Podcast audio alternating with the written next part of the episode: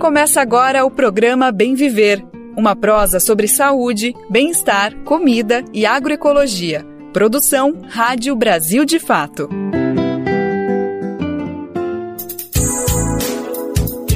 Hoje é quarta-feira, dia 19 de abril de 2023. Aqui quem fala é Lucas Weber e eu tô chegando para mais uma edição do nosso Bem Viver. Eu te faço companhia pela próxima uma hora, com muita informação e prestação de serviço aqui no nosso programa.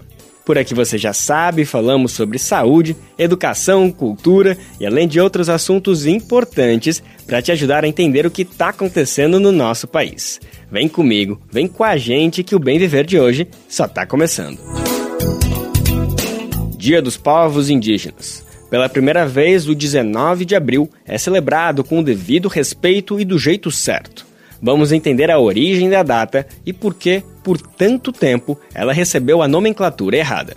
Piso da enfermagem. Projeto para efetivar reajuste é enviado ao Congresso e deve ser analisado nos próximos dias pelos parlamentares. Trigo transgênico. No quadro Alimenta Saúde, a gente vai entender os riscos do cultivo do cereal geneticamente modificado, que representa uma ameaça à saúde e ao meio ambiente no Brasil. Brasil de Fato 20 anos. Apoie e lute.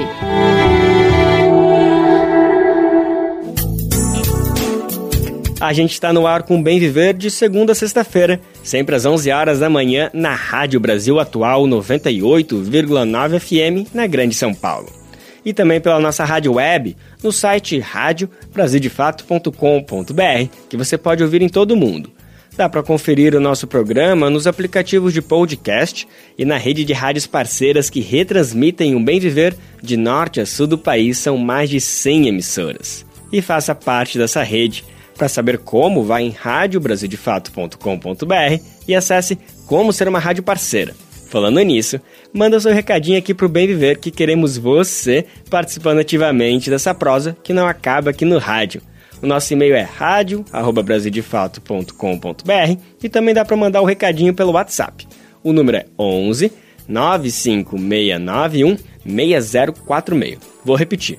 11 95691 6046. Programa Bem Viver. Sua edição diária sobre saúde, bem-estar, comida e agroecologia. Esse 19 de abril é um dia especial, um dia histórico, na verdade.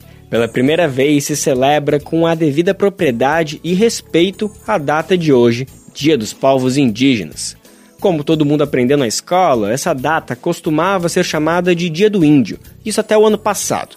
Como já discutimos aqui no Bem Viver, essa nomenclatura está errada, é considerada pejorativa. O escritor e professor Daniel Munduruku, já premiado diversas vezes, explica bem esse ponto. Ele comenta que a palavra índio, a depender de quem fala e como fala, remete a uma ideia de folclore, como se tratasse de um povo do passado enquanto que indígena, nas palavras de Daniel Munduruku, quer dizer originário, aquele que está aqui antes dos outros. E por conta disso, depois de muita mobilização, enfim, um projeto de lei fez a alteração necessária. O texto aprovado no meio do ano passado definiu que 19 de abril é o Dia dos Povos Indígenas. Hoje no programa, a gente traz uma conversa para entender a origem da data e dessa nomenclatura equivocada. Se engana quem pensa que foi pura ingenuidade, apenas descuido do uso da linguagem. O professor Leonardo Barros Soares, que atua na Universidade Federal de Viçosa, em Minas Gerais, e também na Federal do Pará, defende que há um dedo bem grande dos militares nesse processo. Ele conversou com o nosso repórter Murilo Pajola e explicou como a Constituição de 88 foi uma virada de chave importante Vamos conferir em detalhes essa conversa agora. O que, que você pode me dizer Beleza. sobre essa retrospectiva que né, a gente acho que é um momento oportuno de fazer do Dia do Índio, se eu não me engano, em 43, ao Dia dos Povos Indígenas em 2023, 80 anos depois. Né? Sim, eu acho que a gente pode começar, né, o Murilo, sim, é, entendendo a as diferenças, vamos dizer assim, significativas, né, entre esse período histórico e, e o que a gente está vivendo hoje, né. Na década de 40, no Brasil, e mesmo na década de 50 e por aí afora, é, havia um entendimento, não só no Brasil, como em várias partes do mundo, que a condição indígena era uma condição transitória, né? Quer dizer, certamente deixariam de ser indígenas dentro em breve, né? A modernidade ia engolfar todo mundo, eles iam abraçar a sociedade nacional e e seguiria a vida sem essa coisa de indígena, e isso não era só uma visão do Brasil, não. O Canadá tinha a mesma visão, né, é, vários outros países são um dos motivos, inclusive, pelos quais é, os dados sobre, sobre povos indígenas desse período são muito ruins ou não, ou, ou não existem porque os governos nacionais não achavam que seria necessário, né, para que ter dados sobre uma população que existia. Então, acho que é importante, assim, salientar que as diferenças são muitas, né? Assim, em 43 a gente tinha uma população indígena em declínio, né? E em 2022, no último censo do IBGE, nós temos uma, uma população que é, dobrou, né? Entre 2010 e 2020, 2022. Né? Em, dois, em 1943, é, é, uma organização ainda muito incipiente, né? Dos povos indígenas, quer dizer, ainda, ainda é, fortemente afetados pela dinâmica do Estado Nacional Brasileiro, né, período da, da marcha para o oeste, enfim, toda essa, essa questão da, da colonização ativa de ter, parte do território brasileiro, e hoje, em 2022, nós temos o Ministério dos Povos Indígenas. Então, se for para resumir, assim, né, em uma, uma grande percepção sobre esse período histórico significativo, é, é que os, os povos indígenas não apenas sobreviveram, como é, realmente se tornaram players políticos, atores políticos muito relevantes. Então, agora já não se trata de sobrevivência, né? Se trata de colocar as questões da agenda deles na pauta da esfera pública brasileira mais ampla, né? É, é, um, é um outro, realmente, né? É um outro paradigma, uma outra, um outro período histórico, né? Quando que você acha que esse essa diretriz da política é, do Brasil é, de integrar e de é, assimilar a cultura indígena, destruindo essa cultura, né, diluindo ela na cultura nacional. Quando é que isso começou a mudar? Foi com a criação da FUNAI, é, ou o marco mesmo é a constituinte? Como a gente pode localizar esse momento na história? A, a visão integracionista, Murilo, assim, é, porque no segunda metade do século XX, né, a questão para os estados nacionais era a seguinte, ou integra ou extermina, né, isso no final do século XIX também, né, essa foi a escolha da Argentina, essa foi a escolha dos Estados Unidos, né, opção por mover guerras, né, militares mesmo, campanhas militares contra os povos indígenas, o Brasil seguiu um caminho diferente, o Canadá também seguiu um caminho diferente, mas ambos com essa perspectiva da integração, né, toda a legislação canadense é até, a Constituição deles de 82 é, é de integração, e a nossa também, né? Então, você vai ver o Estatuto do Índio, o paradigma lá é de integração, né? Os decretos que vieram depois também, tudo baseado na ideia de que os indígenas, em último caso, se integrariam, entre aspas, né, comunhão nacional, é, e essa visão assimilacionista, assim, na verdade, do ponto de vista da esfera pública brasileira, eu diria que a Constituinte é, é o grande marco, porque ela marca, vamos dizer assim, a ruptura de uma visão tutelar para uma, uma visão de indígenas como sujeito de direitos, né? Na verdade, todas as populações minorizadas pré-88 se tornaram sujeitos de direitos, né? Pegar as crianças e adolescentes, por exemplo, é, se tornaram sujeitos de direitos também, né? E então, assim, em termos legais, é, o, a Constituição de fato é o grande é o grande é a grande virada de chave, né? Agora, do ponto de vista societal, vamos dizer assim, essa visão ela mudou. A sociedade civil brasileira, de um modo geral, ela é, não é tão integracionista, né? É, agora, setores da, da sociedade brasileira são sim. Eu, eu digo dois, né? Setor do agronegócio e todo relacionado à questão da agropecuária, mineração, né, esses atores envolvidos nessas atividades econômicas. E o principal player que nunca deixou de ser integracionista são os militares. Né? Esses setores ainda são fortemente integracionistas. E os militares conduziram também é, ataques, né, abriram frentes de exploração econômicas em territórios indígenas é, e é, é, produziram uma ofensiva mesmo, né, contra esses povos. É, houve até a criação de uma guarda rural indígena que ensinava tortura, né? É, Sim. Ensinava Sim. tortura para os indígenas, então uma forma de controle social mesmo muito típica, né, dos militares brasileiros, muito autoritária.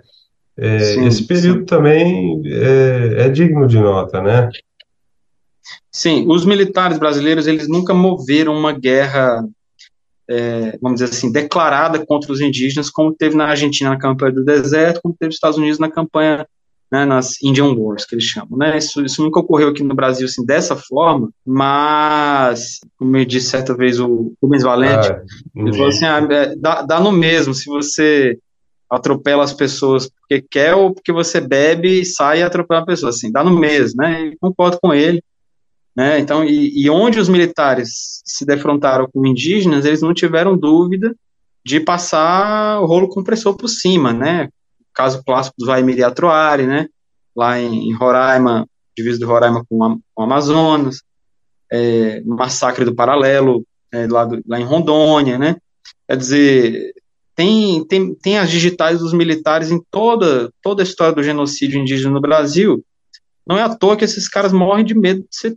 de ser taxado de genocida, porque isso aí desde a década de 60, 70, eles têm medo, medo mesmo, por isso que é, em alguma, algumas é, frentes, né, a, as políticas indigenistas foram avançando, assim, muito na base desse medo, né, quer dizer, porque, tudo bem, não é, não é muito comum você é, ser condenado por genocídio fora da África, né, isso é, é, é claro, mas é, o Pinochet não foi condenado, acho que ele não foi condenado por genocídio, mas foi identificado, né, como um, um ator da repressão, e os militares brasileiros aqui morrem de medo disso até hoje, né? Até hoje. Então, é, tem digitais dos militares, isso tem que ficar claro, a Comissão Nacional da Verdade mostrou isso, a Comissão Nacional da Verdade relativa aos povos indígenas vai mostrar isso também, né? Então, porque é isso, né? Esses caras se envolveram com isso e se envolveram de um modo que é, buscaram sempre avançar os seus próprios interesses econômicos, né? E, e, nesse meio do caminho eles vão desenvolvendo uma filosofia indigenista nesse sentido de contato com indígenas. E o Rondô era militar, existia essa ideia do contato é, que não fosse violento, mas é, o contato militar pós década de 60, 70 não tem mais nada disso, né? O contato é assim, se está no meio do, do caminho, passa por cima, entendeu? Abandonaram as diretrizes do Rondon, né? Bom, constituinte, né, esses setores aí é, da sociedade que estavam sufocados pela ditadura emergem como atores sociais, né, vão para a constituinte reivindicar que seus direitos sejam colocados lá na Carta Magna. É, e teve o, o, primeiro parlamentar indígena, que foi o Mário Juruna, né? É, Sim. Mas, mas e, e, e da constituinte para cá? Você acha que é, isso, é, esse processo da Constituinte gerou é, um ambiente mais favorável para essa independência política dos indígenas conseguirem, é, sabe, se organizar nas próprias organizações, é, criou esse ambiente mais favorável e até que ponto foi realmente um avanço, né? E, é, e aí você já pode emendar se você quiser com esse capítulo novo agora é, da, da institucionalização mais frontal mesmo da questão indígena no Brasil, no Ministério, frente parlamentar e tal. Sim. É, não, olha, Maurício, sem dúvida, o ambiente pós-88 é um ambiente mais conducente à, à organização política dos, dos, povos indígenas brasileiros, né? Isso se reflete basicamente em dois eixos, né? Assim, na ou três, vamos colocar três. É, um aumento na, na, na capacidade organizacional associativa, associativista dos indígenas, um aumento na capacidade organizacional do ponto de vista do movimento indígena e um aumento é, expressivo no principal produto da política indigenista brasileira, que é a demarcação de terra. Então, é, esses três elementos, ou pelo menos esses três elementos, eles são característicos da década de 90, né? pós-Constituição de 88. Você vê um aumento expressivo do associativismo indígena, você vê as bases da organização do atual movimento indígena brasileiro, né, do ponto de vista mais de conectividade, de fluxo, de organização e tal, de incidência, né, e a gente vê os principais picos demarcatórios são pós-88, né, tanto no governo Collor quanto no governo FHC, e um pico menor no governo final do governo Lula. Então, é, essa conjunção de fatores, né, aliado agora mais recentemente a alguns novos fatores, eu acho que isso mostra que é, que sim, o ambiente pós-88 trouxe uma uma lufada, né, de, de ar é, importante para o movimento. Eu, eu até estava dando aqui uma entrevista para o Frankfurt Allgemeine Zeitung, né, antes de, de, conversar contigo, eu falei o seguinte: eu costumo, eu costumo dizer isso o movimento indígena brasileiro é o movimento social mais organizado do Brasil hoje. Ele tem uma capacidade organizacional muito forte, porque é, ele é capaz de manter muitas pessoas em Brasília mobilizadas durante muito tempo. Isso é um feito, é um feito, né? Eles conseguem, tanto no nível doméstico, como fazer tours né, internacionais, quer dizer, Raoni sai do Brasil para encontrar com o presidente, né? Então, quer dizer, é um negócio muito sério, né?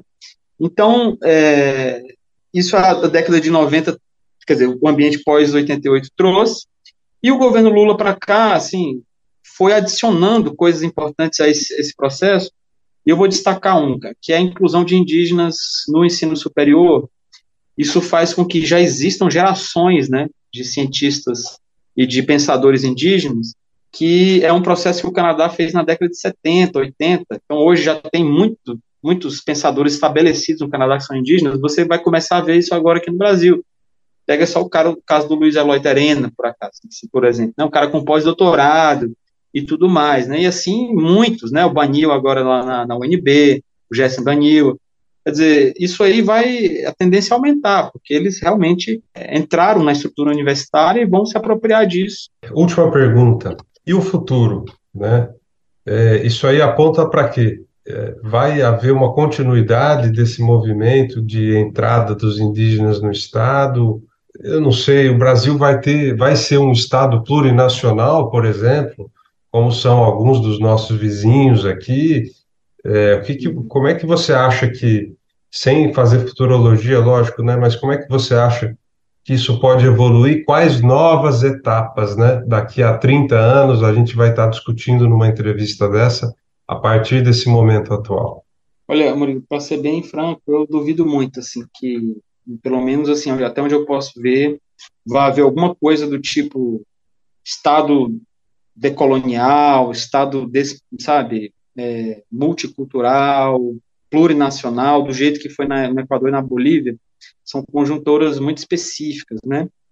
Eu acho que provavelmente, assim, nosso caminho é ele, é, ele talvez o mais similar é com o Canadá e com a Argentina, né? Desculpa, com a Argentina não, com o Chile, porque agora os indígenas, mas o processo do Chile agora estão eh, fazendo agora o que a gente fez em 88, que é essa inclusão dos indígenas na Constituição, né?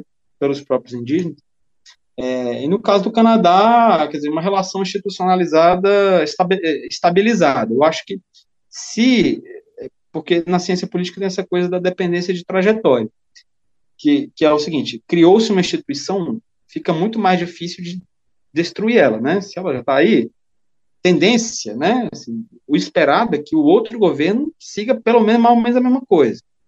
Então, assim, é, a, eu acho que o, o futuro, até assim, as tendências que eu observo são boas.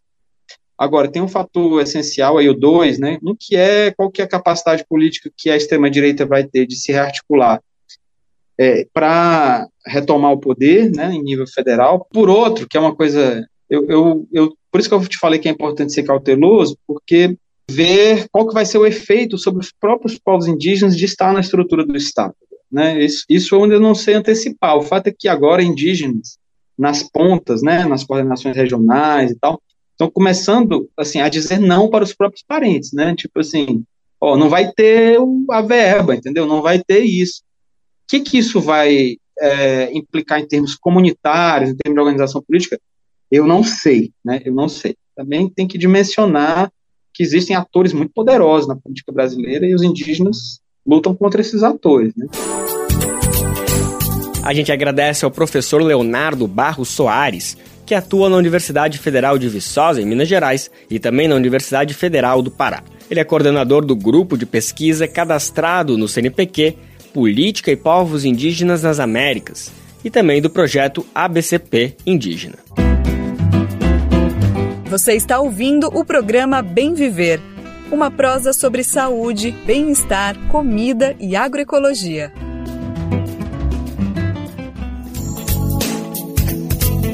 Durante os quatro anos do governo Bolsonaro, os povos indígenas estiveram entre os grupos que mais sofreram com os desmontes de políticas públicas. O enfraquecimento dos órgãos como a FUNAI e o IBAMA potencializaram o avanço do garimpo ilegal e do desmatamento em terras indígenas. O estrago causado pela antiga gestão na política ambiental é denunciada por diversas instituições ligadas ao tema, como o Observatório do Clima, o Instituto Socioambiental e a INA, entidade formada por servidores da FUNAI. Mas não foram apenas os povos da floresta que sofreram com os desmontes de políticas públicas promovidos entre os anos de 2019 e 2022. Um relatório produzido pelo INESC, o Instituto de Pesquisas Socioeconômicas, chama atenção para os cortes na área econômica. O estudo aponta que o governo Bolsonaro abriu mão de investir recursos em áreas prioritárias, deixando marcas negativas profundas na sociedade. O aumento da fome no país e as mais de 700 mil mortes por Covid, segundo o estudo, são reflexos da destruição do executivo. O documento destaca ainda que o período foi marcado pelo desprezo aos direitos humanos e ao meio ambiente. A gente vai saber mais detalhes na reportagem de Nara Lacerda, que tem locução de Daniel Lamir. A condução política e econômica do país ao longo do governo de Jair Bolsonaro deixou marcas negativas profundas que levarão tempo para serem superadas. É o que aponta um relatório produzido pelo INESC, Instituto de Estudos Socioeconômicos. De acordo com os dados, o ajuste fiscal imposto nos últimos quatro anos não trouxe a recuperação da economia e, para piorar, aumentou as desigualdades e injustiça social. O relatório diz que a gestão conservadora deixou um quadro devastador para a população brasileira, com Estado subfinanciado, juros altos e austeridade. O documento confirma o cenário de desmonte, que já vinha sendo denunciado por movimentos populares e pela sociedade civil. De acordo com o um estudo, foram identificados movimentos articulados para que a tragédia fosse colocada em prática. Um deles foi a desestruturação do Executivo Federal, que, de acordo com o texto, foi entregue a forças privatizantes ou fundamentalistas. A lista ainda aponta a eliminação física de pessoas, comunidades e dos povos que não interessavam ao projeto fascista e à sua base política Outro ponto citado é a drenagem de recursos orçamentários para alimentar as eleições dos aliados. Também foi destacada a incompetência e presença de equipes totalmente despreparadas para os cargos que ocuparam. Na análise do INESC, o superávit primário de 54 bilhões de reais em 2022 foi alçado à custa das mortes por Covid-19, da fome, da pobreza e do desemprego. A conclusão é de que o índice expressa uma perversidade colocada em prática. Para a economista Natalie Began, o governo Bolsonaro se diferencia de outros momentos da redemocratização também marcados pela austeridade. Ela é integrante do colegiado de gestão do INESC e afirma que o período foi marcado por ações explícitas de desprezo aos direitos humanos e ao meio ambiente. O desmonte da, operado pela gestão Bolsonaro expressa um profundo desprezo dos direitos humanos pela vida. A gente entende que eh, Bolsonaro e sua equipe praticaram uma verdadeira política de morte. Não é por acaso que mais de 700 mil pessoas morreram em decorrência da Covid. E todo mundo sabe que grande parte dessas mortes poderiam ter sido evitadas. Began lembra ainda que o governo Bolsonaro não utilizou todo o recurso disponível para combater a pandemia no país. E talvez uma das expressões mais perversas disso tudo, para além dessas mortes desnecessárias e absurdas, é que a gestão Bolsonaro não gastou 159 bilhões que haviam sido autorizados pelo Congresso para enfrentar a Covid. Essa é uma expressão numérica, vamos dizer assim, é, da irresponsabilidade, do descaso e da política de morte é, praticada pelo governo Bolsonaro. O balanço traz outros dados e comparações que expressam numericamente onde estavam as prioridades da gestão conservadora. Um exemplo, o orçamento secreto destinado a parlamentares que apoiavam Bolsonaro foi de 11,2 bilhões de reais entre 2020 e 2022 em média. O valor é três vezes maior do que tudo que o governo gastou em alimentação escolar. Mesmo durante a pior crise sanitária da nossa história, Bolsonaro diminuiu o orçamento em saúde em 8%. Quase 160 bilhões de reais autorizados pelo Congresso Nacional para políticas ao longo da pandemia não foram utilizadas pela gestão. Na época, o Brasil via aumentar a falta de emprego, renda e alimentação para uma parcela considerável da população. Também foram identificadas quedas nos recursos de outros setores, como na educação do país, moradia e transporte coletivo público.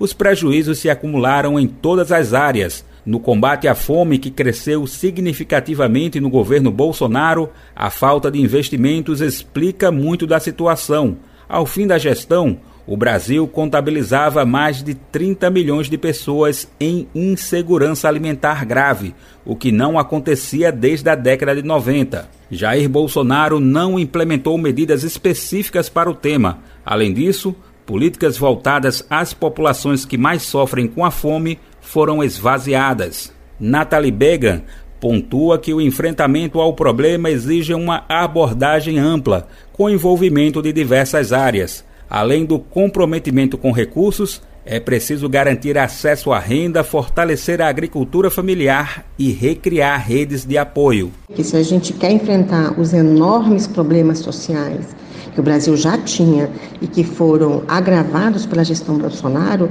é, precisa de recursos e não é pouca coisa, precisa de muito, muito recurso. Para se recuperar do prejuízo, o governo Lula aponta a necessidade de mais investimentos nas áreas desmontadas. No texto que ficou conhecido como PEC da Transição durante a tramitação no Congresso, a gestão aumentou o orçamento de 2023 em 145 bilhões de reais a iniciativa, por exemplo, retirou programas como Bolsa Família do chamado teto de gastos. Mas esse não é o único desafio. O balanço afirma ainda que o país precisa superar a visão econômica predominante focada em corte de gastos públicos, juros altos, regras fiscais restritivas e tributação injusta, que reforçam as desigualdades. Segundo Began, a velocidade de recuperação vai depender da quantidade de recursos alocados no orçamento. Em relação aos retrocessos de, acontecidos no governo Bolsonaro, eles são profundos e certamente suas consequências irão muito além de um mandato presidencial. Para que os serviços possam ser prestados a contento, é preciso de recurso para poder realizá-los, mas também de equipes competentes para fazê-los. Né? Então, se as medidas de austeridade continuam, a velocidade de recuperação será muito mais lenta do que o desejado. O relatório traz um conjunto de medidas para cada uma das áreas analisadas e que são consideradas prioritárias na superação do desmonte. Elas envolvem recomposição orçamentária, planejamento, participação social e popular e o fim do teto de gastos. Da Rádio Brasil de Fato, com reportagem de Nara Lacerda de São Paulo. Locução: Daniel Lamir. Racismo em pauta. É comum a gente ouvir a expressão cabelo ruim quando alguém se refere ao cabelo afro, devido à sua textura crespa.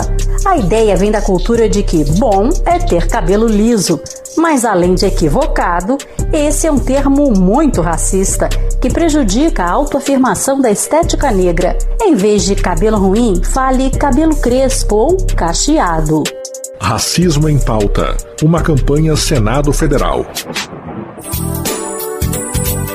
O teto de gastos, citado ali no finalzinho da reportagem, é aquela emenda à Constituição que começou a valer durante a gestão de Michel Temer do MDB. A medida limita os investimentos públicos à inflação registrada no ano anterior por um período de 20 anos. Mas a intenção do governo Lula é substituir essa medida ultrapassada por novas regras que estão reunidas no chamado arcabouço fiscal. A proposta foi entregue aos presidentes da Câmara dos Deputados e do Senado Federal nesta terça-feira. O presidente Lula teve outras duas agendas importantes nessa terça-feira, após o retorno da viagem que fez à China. Uma delas foi uma reunião sobre segurança nas escolas. O encontro foi motivado pelos recentes ataques com vítimas fatais em uma escola de São Paulo e uma creche de Blumenau, em Santa Catarina. Representantes dos três poderes e autoridades de diversos setores se encontraram no Palácio do Planalto para buscar formas de prevenir e enfrentar a violência no ambiente escolar com foco no combate ao discurso de ódio e ao extremismo. No encontro, Lula defendeu que as plataformas digitais e as famílias devem ser chamadas para colaborar com a manutenção da paz nas escolas. O governo também informou que 225 pessoas foram presas ou apreendidas nos últimos 10 dias, por incentivarem, colaborarem ou elaborarem planos de ataques a escolas em todo o país. A gente vai saber mais detalhes sobre esse encontro com Douglas Matos. Os chefes dos três poderes, 27 governadores, prefeitos, ministros e secretários estaduais se reuniram nesta terça sob o comando do presidente Lula no Palácio do Planalto para o anúncio de um pacote de medidas para prevenir a violência nas escolas. Durante o encontro, Flávio Dino, ministro da Justiça e Segurança Pública, anunciou que 225 pessoas foram presas ou apreendidas só nos últimos 10 dias por participação direta ou indireta em planos de ataques a escolas em todo o país. Ainda de acordo com Dino, por alguma forma de envolvimento com a violência nas escolas, 756 perfis em diferentes redes sociais também foram retirados do ar 694 adultos e adolescentes foram intimados para que prestem depoimentos em delegacias e 155 mandados de busca e apreensão foram expedidos. Então, quando nós olhamos uma situação em que há 225 prisões ou apreensões, isso permite, de modo muito eloquente, cabal, dimensionarmos não são casos isolados. Na verdade, é uma rede criminosa, estruturada, sabe Deus com quais parâmetros ou com quais inspirações, corrigindo, sabe o diabo com quais parâmetros e quais inspirações, para poder recrutar a nossa juventude para o mal. Na mesma linha de Flávio Dino, o presidente Lula focou o discurso nas críticas à falta de moderação nas redes sociais. Ou nós temos coragem de discutir a diferença entre liberdade de expressão e cretinice, ou nós não vamos chegar muito à frente. Não é possível que eu possa pregar o ódio na rede digital. É possível que eu possa ficar fazendo propaganda de arma, ensinando criança a atirar. É isso que a gente vê todo santo dia. Todo santo dia a gente vê. E a verdade é que uma criança de 6, 7, 8, 9 anos, ele repercute na escola o que ele ouve dentro de casa. O apelo por maior vigilância das redes foi acompanhado pelo ministro Alexandre de Moraes, do Supremo Tribunal Federal. Para o magistrado, os grupos criminosos que agem cooptando jovens na internet para cometer crimes nas escolas agem da mesma forma que articuladores de outros tipos de crimes contra a sociedade o modus operandi que foi utilizado eh, contra as urnas eletrônicas, eh, contra a democracia, eh, o modus operandi instrumentalizado para o dia 8 de janeiro. Não há nenhuma, nenhuma diferença. É exatamente idêntico. Ainda as redes sociais se sentem terra de ninguém.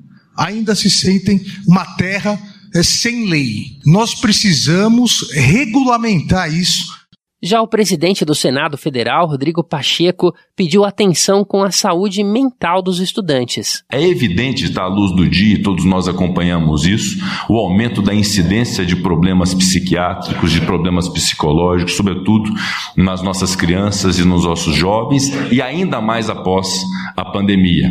Aquela cultura de se entregar o indivíduo com problemas psiquiátricos à sua família e impor à sua família a responsabilidade integral dos seus cuidados é absolutamente equivocado. O Estado brasileiro precisa estar presente dentro dos lares, dentro das escolas, para poder garantir o mapeamento e o cuidado, sobretudo de crianças e jovens, em relação à sua saúde mental. Pacheco se comprometeu com o apoio ao projeto de lei que criminaliza as fake news nas redes sociais, de autoria do deputado federal Orlando Silva, do PCdoB, que já foi aprovado em primeiro turno no Senado e aguarda posicionamento da Câmara dos Deputados. De acordo com o parlamentar, a proposta será apreciada com prioridade no Congresso.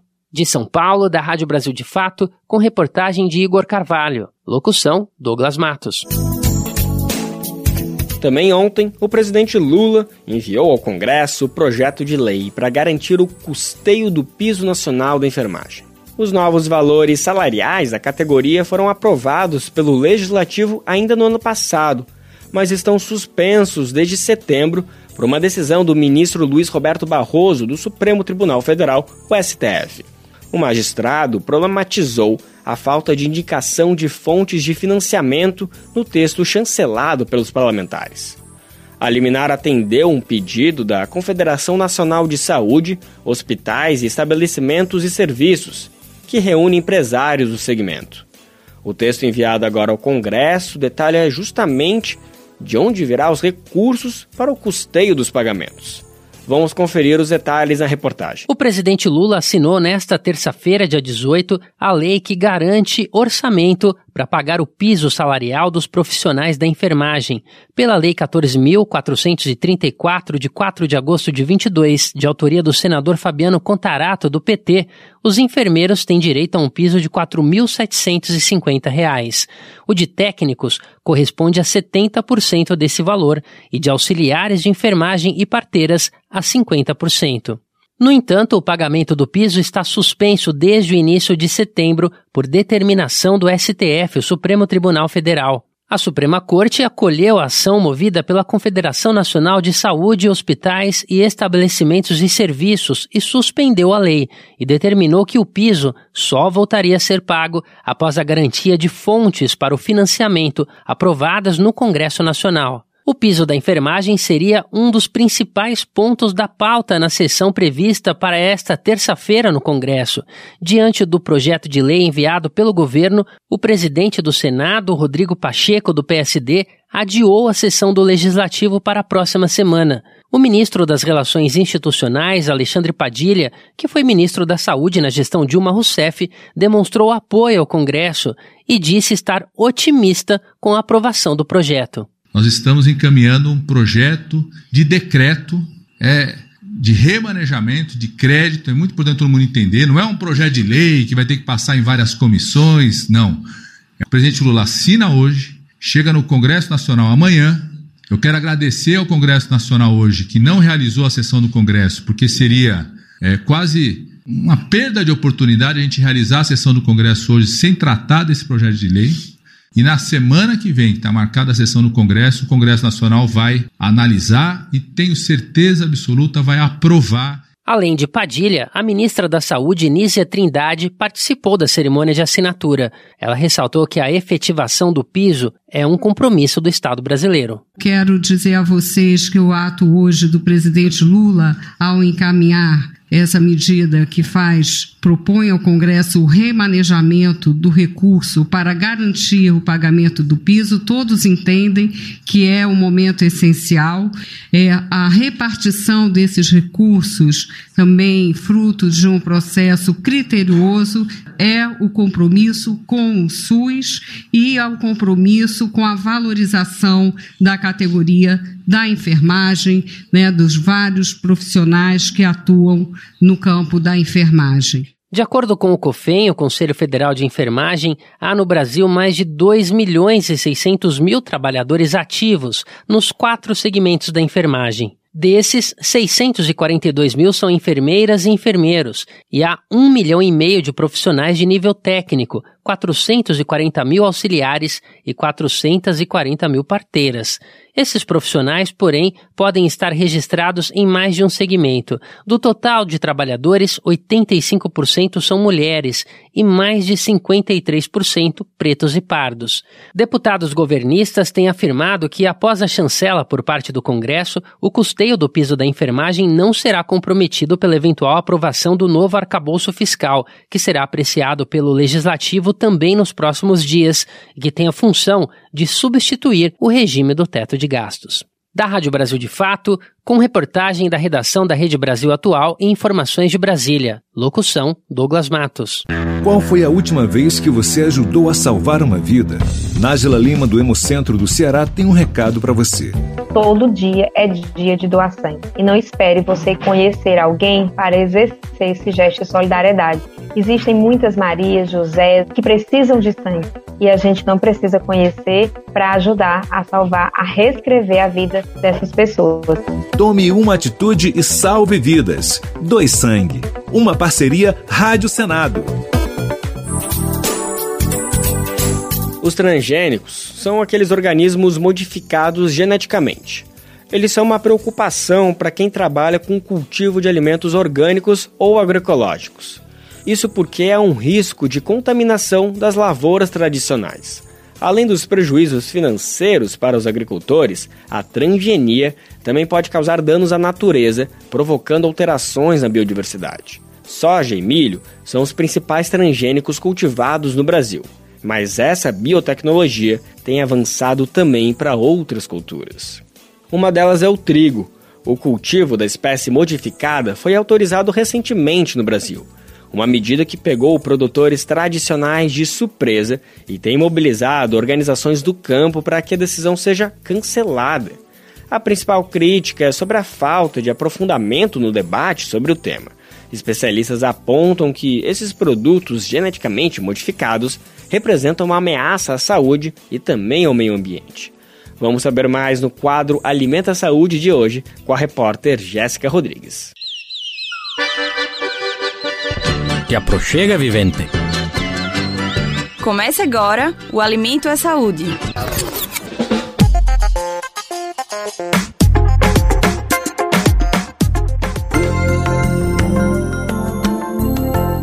Diferentes organizações da sociedade civil se uniram para pedir o cancelamento da decisão que libera o cultivo e comércio do trigo transgênico HB4 no Brasil.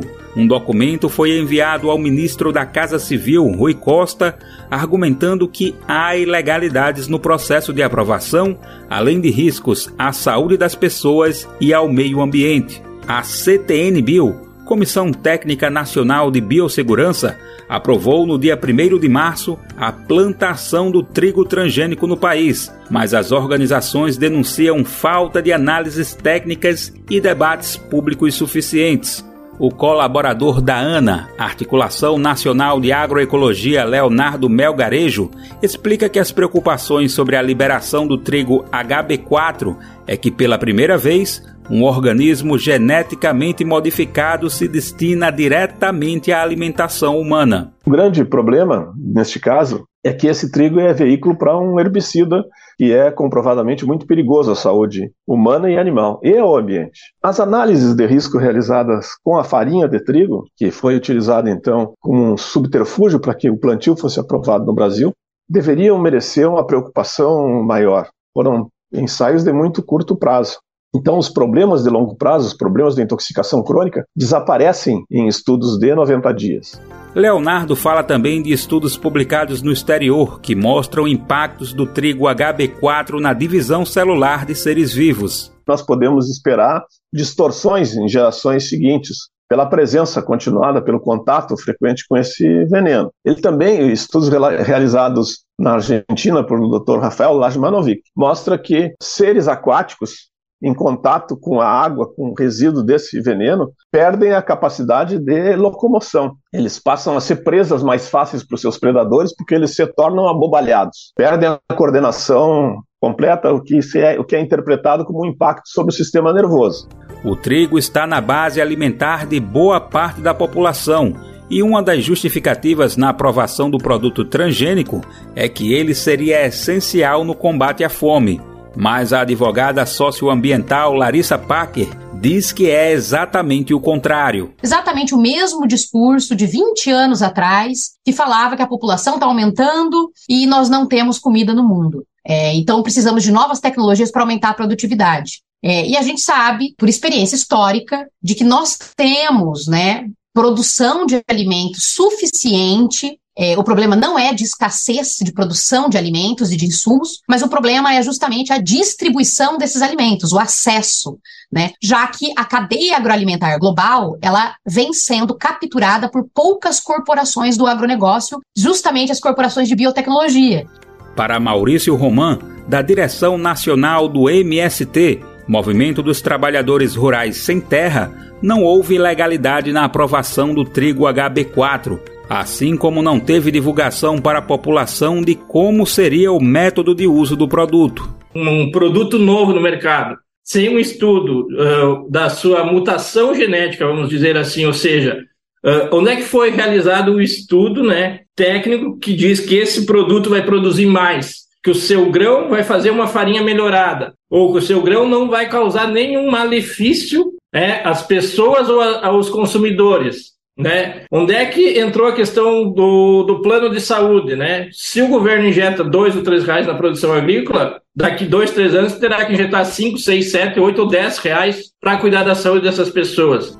Maurício explica que é importante que se invista na produção de alimentos saudáveis para todos. Nós precisamos de políticas públicas voltadas para os pequenos assentamentos, para as pequenas famílias produtoras e para as famílias de subsistência. É uma política pública diferenciada do Estado que se necessita hoje. A CTN-Bio respondeu em nota para as organizações que pediram a suspensão do cultivo e comércio do produto transgênico, afirmando que o trigo HB4 é seguro ao meio ambiente, à saúde humana e animal. Quanto ao trigo absorver agrotóxicos proibidos na Europa, disse não deliberar sobre o uso de herbicidas e que isso é de competência da Anvisa da Rádio Brasil de Fato com reportagem de Jéssica Rodrigues do Rio de Janeiro. Locução: Daniel Lamir. Racismo em pauta. É comum a gente ouvir a expressão cabelo ruim quando alguém se refere ao cabelo afro, devido à sua textura crespa. A ideia vem da cultura de que bom é ter cabelo liso, mas além de equivocado, esse é um termo muito racista que prejudica a autoafirmação da estética negra. Em vez de cabelo ruim, fale cabelo crespo ou cacheado. Racismo em pauta. Uma campanha Senado Federal.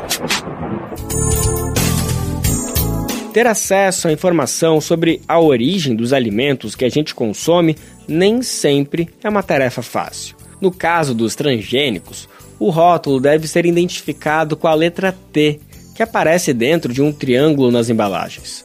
Você bate o olho e sabe que se trata de um produto geneticamente modificado. Mas a gente não tem acesso a outras informações, como o uso de agrotóxicos, por exemplo. Será que tem veneno no arroz ou no feijão que a gente come?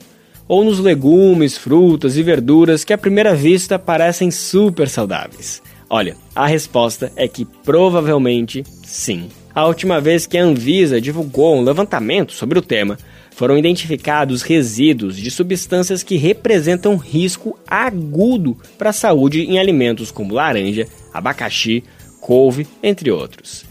Isso são dados de 2016. A identificação da presença de pesticidas demanda equipamentos e profissionais especializados. Mas esse processo pode ficar mais simples. Uma pesquisa realizada na USP, Universidade de São Paulo, desenvolveu um sensor que detecta agrotóxicos nos alimentos de forma rápida e barata. Um método mais ágil e econômico foi testado para a detecção do fungicida carbendazim, amplamente utilizado no Brasil apesar de ser proibido pela Agência Nacional de Vigilância Sanitária. A repórter Eleide Bergamo, da Rádio Nesp, conta mais pra gente. Pesquisadores da Universidade de São Paulo desenvolveram um sensor de papel que é capaz de detectar em tempo real a presença de pesticida em frutas e verduras. O professor do Instituto de Física da USP de São Carlos, Oswaldo Novaes de Oliveira Júnior, é o coordenador do projeto e explica que uma das grandes vantagens desse método é que ele é bem mais barato do que o que se utiliza hoje. Hoje, quando alguém quer testar a qualidade de um alimento, ou de uma fruta, ou de um legume, e saber se tem contaminação por um pesticida ou fungicida, a pessoa precisa levar as amostras para um laboratório de análises. Em geral, as amostras são trituradas e utilizam-se equipamentos de alto custo que requerem profissionais especializados para a sua operação. Então, a análise de cada alimento, de cada de cada fruta de cada verdura é bastante cara, além de todo o problema de logística de se ter que levar a amostra do alimento para um laboratório de análise. É, nosso objetivo é permitir que o monitoramento da qualidade das frutas e verduras seja feito em toda a cadeia produtiva, desde o campo, é, na lavoura, até os supermercados, a indústria de alimentos, restaurantes ou até o consumidor final, se assim é, o desejar. Para isso, para que o monitoramento possa ser feito em toda a cadeia produtiva, o custo da, tec da tecnologia tem que ser baixo. Para encontrar o fungicida carbendazim, só é preciso encostar o sensor de papel craft no alimento. Nós usamos um sensor de papel pardo, sobre o qual é, são depositadas trilhas condutoras de eletricidade com uma tinta de carbono. Depois é feito um tratamento com uma solução ácida sobre o sensor de papel e ele detecta especificamente o pesticida carbendazim. Nós escolhemos esse pesticida porque ele foi proibido pela Anvisa desde o agosto de 2022, mas continua sendo usado pela, pelas informações que nós temos. Ele é bastante tóxico e tem atividade carcinogênica, então ele pode induzir ao câncer. Então é muito importante fazer a detecção desse tipo de pesticida para saber se ele vem sendo usado nas lavouras ou se depois de, do processamento o alimento ainda contém algum resquício é, desse pesticida. Caso esteja presente o carbendazim na superfície do alimento ou da fruta, nós verificamos um sinal que indica a presença do pesticida. E mais, com a tecnologia que nós empregamos, é também possível determinar qual é a concentração do carbendazim que estiver na amostra. As medidas são feitas com um aparelho portátil, ou seja, o sensor de papel é conectado por fios a um aparelho portátil que é um pouco maior que um, um telefone celular, de maneira que então é possível fazer é, essa verificação da qualidade do alimento em qualquer lugar. A praticidade desta tecnologia pode ser utilizada em outros tipos de análises e os pesquisadores trabalham agora na expansão da aplicação do sensor. O sensor desse tipo também pode ser é, utilizado para verificar a qualidade de águas. E essa mesma plataforma, essa mesma tecnologia de sensores de papel pode ser utilizada para a detecção de outros é, defensivos agrícolas e monitoramento de qualidade de alimentos é, e de águas. A nossa pesquisa foi realizada com o apoio da FAPESP, que é a Fundação de Amparo à Pesquisa do Estado de São Paulo, do CNPq e do Instituto Nacional de Eletrônica Orgânica, que é um INCT patrocinado pelo Ministério de Ciência, Tecnologia e Inovação. É, nosso objetivo agora é tentar atrair o interesse de empresas ou laboratórios de análise que estejam interessados em monitoramento da qualidade de alimentos e águas para transferir o nosso conhecimento, a nossa tecnologia para a sociedade. Nós ouvimos o professor Oswaldo Novaes de Oliveira Júnior, do Instituto de Física da USP, São Carlos. Eleide Bergamo, Rádio Nesp FM. Quer saber onde encontrar livros bons, baratos e com conteúdos que te ajudam a entender a situação atual do Brasil e do mundo? Na Expressão Popular. Lá você encontra obras sobre marxismo, agroecologia, educação popular, literatura e muito mais. Com os livros da Expressão Popular, você se fortalece para a batalha das ideias e para a construção de um mundo melhor. Para saber mais sobre o acervo dessa editora popular, acesse o site expressãopopular.com.br ou faça uma visita à livraria na Rua Abolição 201, próximo ao metrô Anhangabaú, em São Paulo. Editora Expressão Popular. O Maracatu Nação de Pernambuco é um dos patrimônios culturais imateriais do Brasil. O reconhecimento veio há quase 10 anos, em 2014, mas ainda faltava um passo importante para garantir a preservação e difusão dessa manifestação popular: o Plano de Salvaguarda. É nele que constam as ações para serem desenvolvidas para a manutenção do bem cultural.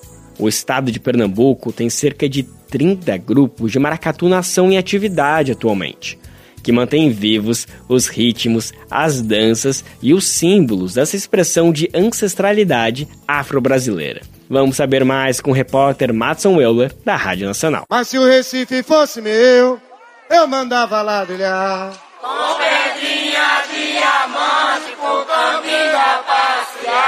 Recife fosse meu, Reconhecido com o título de Patrimônio Cultural e Material do Brasil em 2014, o Maracatu Nação de Pernambuco finalmente recebeu seu plano de salvaguarda. O plano de salvaguarda do Maracatu Nação apresenta as iniciativas de proteção e o planejamento de ações a serem desenvolvidas a curto, médio e longo prazo para manutenção do bem cultural ele foi editado de maneira colaborativa pelos detentores do saber, como são chamados os que vivenciam o Maracatu Nação, técnicos, pesquisadores, gestores públicos e atores socioculturais. O documento tem como base o termo de referência para salvaguarda de bens registrados do IFAM, como explica a historiadora do órgão em Pernambuco, Lívia Moraes. Um documento construído coletivamente é, corroborado por, é, pelas instituições parceiras que também promoveram isso, né, ajudaram a elaborar, porque na verdade o protagonismo é dos detentores, e eles vão ter nas mãos um documento oficial, um documento é, construído, que tem lá discriminado todas as, as demandas né, para tornar o maracatu sustentável. É por isso que é importante o IFAM fomentar a difusão do bem cultural, para espalhar, digamos assim, as informações as pessoas possam entender com mais profundidade a complexidade do maracatu nação. Fábio Sotero, presidente da Associação dos Maracatus Nação de Pernambuco, é um desses detentores do saber e contribuiu ativamente com a construção do plano. Eu vou fazer de tudo para que a gente, maracatuzeiros, bote esse plano de salvaguarda debaixo do braço e vá bater em cada gabinete de cada secretário de cultura e dizer, exigir a realização das ações que estão dentro desse plano, né, principalmente de respeito à manifestação de cultura afro-brasileira. No Maracatu de Baque Virado, como também é conhecido, desfilam em torno de 300 a 500 pessoas. Nas comunidades, o maracatu nação tem identidade vinculada pela musicalidade percussiva própria, a dança, o fazer cultural e principalmente o candomblé. Vanessa dos Santos, presidente do Maracatu Nação Cambinda Estrela, destaca a importância do plano mostrar a complexidade do coletivo que mantém essa tradição viva. Salvaguardar o Maracatu Nação é salvaguardar as pessoas que o fazem. A ideia é, central para além de manter as nossas tradições vivas e que esse repasse seja feito para o porvir, para que os nossos amanhã consigam manter nossas tradições, a gente também precisa de políticas públicas que venham dar apoio a manter essa manifestação viva. Pernambuco tem em torno de 30 maracatus nação atualmente em atividade, a maioria deles sediados em Recife, Olinda, Jaboatão dos Guararapes Igaraçu, com produção de Salete Sobreira e Lucinéia Marques, da Rádio Nacional em São Luís, Madison Euler. Mas se o Recife fosse meu, eu mandava ladrilhar. Nosso programa de hoje vai ficando por aqui. A gente está de volta amanhã, quinta-feira, com mais uma edição inédita do Bem Viver. O Bem Viver vai ao ar a partir das 11 horas da manhã na Rádio Brasil Atual, 98,9 FM na Grande São Paulo, ou no site radiobrasildefato.com.br. Lembrando que o Bem Viver vai ao ar em diversas rádios pelo país, diversas emissoras retransmitem o nosso programa e a lista completa você encontra no nosso site, na matéria de divulgação diária do programa. Aqui a gente reforça o agradecimento e confiança de se somar nessa nossa caminhada de debate e construção para uma sociedade alinhada ao conceito do bem viver. Muito obrigado por estarem com a gente, vamos nessa que tem muito pela frente. Dá para conferir o Bem Viver também nas plataformas de podcast como Spotify, Deezer, iTunes e Google Podcast. Este programa teve a apresentação de Lucas Weber e roteiro de Geisa Marques. Edição e produção Daniel Lamir e Douglas Matos. Trabalhos técnicos de André Paroche, Adilson Oliveira e Lua Gattinoni. Coordenação Camila Salmásio. Direção executiva Nina Fidelis. Apoio toda a equipe de jornalismo do Brasil de Fato. Até amanhã. Tchau. Você ouviu o programa Bem Viver, uma prosa sobre saúde, bem-estar, comida e agroecologia. Produção Rádio Brasil de Fato.